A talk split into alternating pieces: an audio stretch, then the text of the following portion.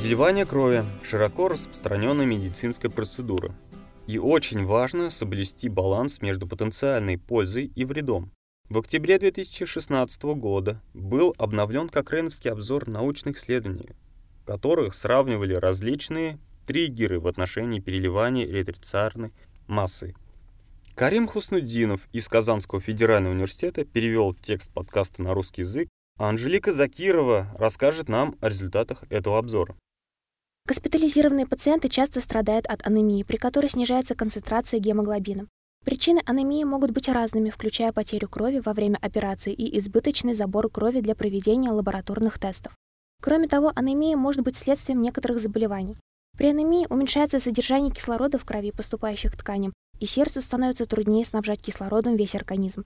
Это сопровождается ухудшением исходов у пациентов, у которых была анемия и до операции, или у пациентов с сердечно-сосудистыми заболеваниями. Однако коррекция анемии с помощью переливания эритроцитарной массы не обязательно приведет к лучшим исходам. Многие люди переносят анемию достаточно хорошо, и поэтому необходимо взвесить пользу от переливания эритроцитарной массы по отношению к потенциальному вреду этой процедуры. Несмотря на то, что переливание эритроцитов является основным способом быстрого увеличения концентрации гемоглобина при анемии, доступность этой процедуры и ее потенциальный вред различаются во всем мире. В странах с хорошо регулируемой заготовкой донорской крови безопасность переливания крови за последние 30 лет значительно повысилась, и общий риск, связанный с этой процедурой, очень низкий. Однако в странах с ограниченными ресурсами переливание крови является дорогостоящей процедурой. Запасов крови для переливания не хватает, и донорская кровь может быть небезопасной, поскольку зачастую не проверяется на вирусные патогены. Существует много рандомизированных испытаний, в которых сравнивали разные подходы или схемы для переливания эритроцитарной массы. Например, в рамках исследований участников рандомизировали распределять в случайном порядке в группы в зависимости от используемых триггеров. В группе ограничительных триггеров гемотрансфузии проводили только при снабжении концентрации гемоглобина ниже 7-8 граммов на децилитр. А в группе либеральных триггеров гемотрансфузии проводили при более высокой концентрации гемоглобина – около 9-10 граммов на децилитр. Этот обзор объединяет доказательства, полученные из этих испытаний, Автора обзора особенно интересовало, поддерживают ли результаты испытаний тенденцию к более ограничительной политике переливания крови у всех групп пациентов, и можно ли в некоторых случаях отказаться от переливания крови без вреда для здоровья пациентов. Со времени публикации последнего обзора в 2012 году число исследований на эту тему увеличилось, в результате чего общее число участников из этих исследований увеличилось вдвое и составило более 12 500 человек. По этой причине возникла необходимость обновления обзора, чтобы удостовериться, что клинические руководства и рекомендации основаны на самых последних литературных данных.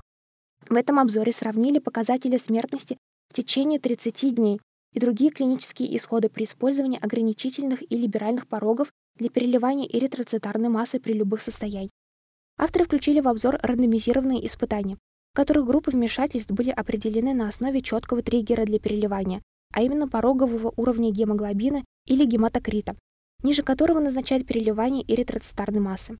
Критериям включения соответствовало 31 исследование. 10 испытаний были проведены в ортопедической хирургии, 6 в интенсивной терапии, 5 при острой кровопотере или травмах, 5 в кардиохирургии и малое число при различных других состояниях.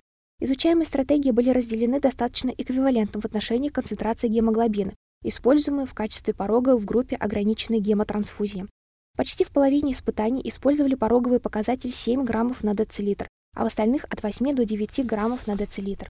Когда авторы обзора изучили влияние использования ограничительных стратегий переливания крови на частоту переливаний, они обнаружили, что частота переливаний сократилась на 43% у участников с различными клиническими состояниями. В целом, ограничительные стратегии переливания крови не привели к повышению или снижению смертности в течение 30 дней в сравнении с либеральными стратегиями, и результаты немного отличались, когда мы разделили испытания в зависимости от порогового показателя для ограниченных гемотрансфузий. Авторы обзора также не обнаружили, что либеральные или ограничительные стратегии гемотрансфузии привели к увеличению риска таких исходов, как сердечные события, инфаркт миокарда, инсульт и тромбоэмболия, или таких инфекций, как пневмония, раневая инфекция и бактеремия. Однако данных оказалось недостаточно, чтобы говорить о безопасности различных стратегий переливания в определенных клинических подгруппах включая острый коронарный синдром, острые неврологические расстройства и у пациентов с хроническими формами анемии.